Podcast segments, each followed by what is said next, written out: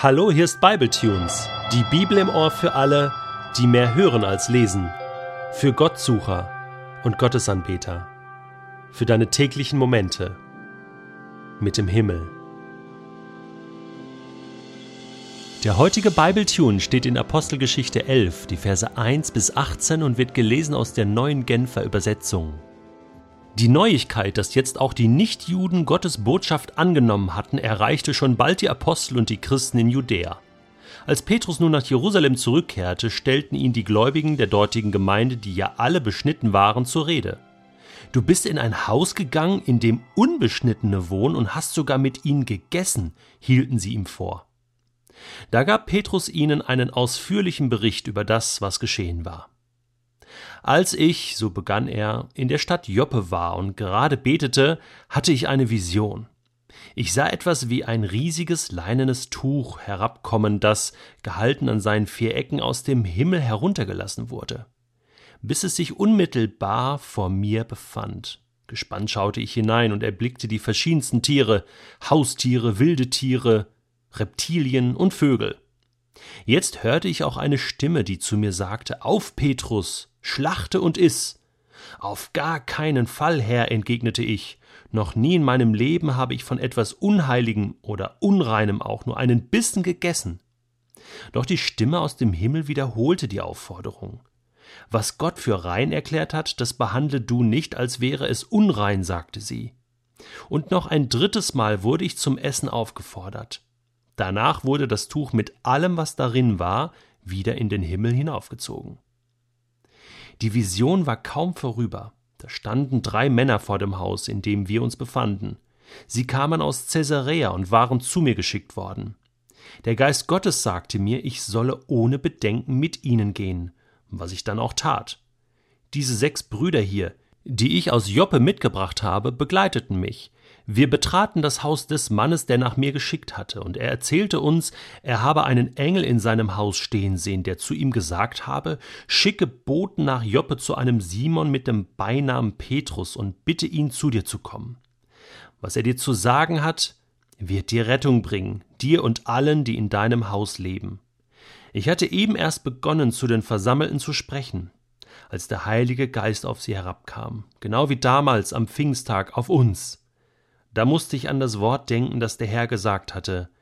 Johannes hat mit Wasser getauft, ihr aber werdet mit dem Heiligen Geist getauft werden. Gott hat ihnen also, als sie zum Glauben an Jesus Christus den Herrn kamen, dieselbe Gabe geschenkt wie uns. Wer bin ich, dass ich es da noch hätte wagen dürfen, mich Gott in den Weg zu stellen? Als diejenigen, die von Petrus Rechenschaft gefordert hatten, diesen Bericht hörten, verstummte ihre Kritik. Sie priesen Gott und sagten, jetzt hat Gott also auch den Nichtjuden die Umkehr zu ihm ermöglicht und hat ihnen damit den Weg zum Leben eröffnet. Zum Glück ist das Reich Gottes nicht abhängig von deiner oder meiner Meinung. Zum Glück muss Gott seine Kirche nicht so bauen, wie ich das denke oder wie du das denkst.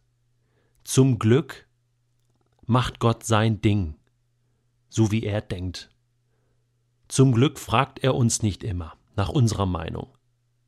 Gott sei Dank können wir beten, dein Reich komme, dein Wille geschehe. Aber das müssen wir jeden Tag beten. Ist das nicht schrecklich, was wir hier lesen? Ich meine, Petrus erlebt die Achterbahn seines Glaubens.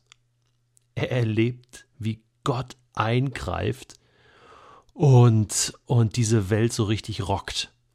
Und Menschen kommen zum Glauben. Gott erweitert seinen Horizont, sprengt seinen Rahmen, er erweitert sein Gebiet. Er kann es kaum fassen. Und jetzt kommt er zurück nach Jerusalem und wird zitiert. Komm mal her, Kleiner. Hey, mein Freundchen, was ist da passiert? Wir haben gehört, du bist in ein Haus gegangen, in dem Unbeschnittene wohnen. Man kann sich so richtig vorstellen, wie die das gesagt haben, so mit, mit so einem völlig so ein von Ekel verzerrtem Gesicht. Ja, so, äh, das ist ja ekelhaft und du hast sogar mit ihnen gegessen, hielten sie ihm vor. Hey, wie schrecklich können Christen sein? Das gibt's doch gar nicht. Da könnte ich mich jetzt stundenlang drüber aufregen, aber hey, ich muss mich auch an meine eigene Nase packen. Unglaublich, wie wir manchmal drauf sind. Mit dem Finger auf andere zeigen, mit dem moralischen Zeigefinger. I, sowas macht man nicht. Detlef, so ein Buch liest man nicht. Detlef, so eine theologische Meinung vertritt man nicht. Detlef, in diese und jene Gemeinde geht man nicht. Diesen Referenten hört man nicht. Was man alles darf und nicht darf. Wen interessiert das überhaupt? Interessiert Gott das? Glaubst du wirklich, dass Gott das interessiert? Wonach uns gerade im Moment so ist? Ich glaube, Gott hat ganz andere Probleme. Und zum Glück gibt es Menschen, die sich dann vom Zeugnis anderer überzeugen lassen. Petrus erzählt die ganze Story. Ich bin begeistert, wie, wie minutiös, genau und detailliert er das erzählen kann. Das muss man die Texte vergleichen. Das ist haargenau gleich. Ja, er lässt nichts weg, fügt nichts hinzu. Hey, ich neige manchmal dazu, dann, äh, verstehst, noch zu verschönern und ja, und dann kam wirklich äh, Gottes Stimme mit einem Donnern und, und hey, ich kann euch das schriftlich geben und, und Petrus macht das nicht. Er bleibt ganz genau bei der Wahrheit. Er schmückt nichts aus. Ganz sachlich, nüchtern sagt, hey Freunde, so war's und nicht anders. Und das hat so Power. Und zum Glück lassen die sich überzeugen, die, die Jungs. Stell dir mal vor, stell dir mal vor, die, die Jerusalemer Gemeinde hätte gesagt, so, pff, das interessiert uns nicht, Petrus. Das ist ein Riesenblödsinn, was du da gemacht hast und das kann theologisch gar nicht sein. Alter, hast du das Alte Testament schon mal gelesen? Und hin und zurück und, und hätten Petrus dann ausgeschlossen mit seiner Familie und, und äh, ja, die, die erste Spaltung, ja, und, und geht gar nicht, ja, dass Gott sowas tut. Hey, es gibt so Christen, die so denken.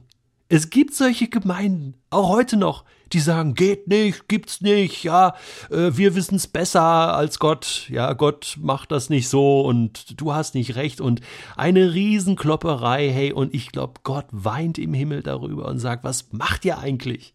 Zum Glück endet unser heutiger Text anders, nämlich so, dass sie diesen Bericht hörten und mit ihrer Kritik verstummen und dann den Mund aufmachen und Gott preisen und sagen, jetzt hat Gott auch die Nichtjuden mit dem Evangelium erreicht.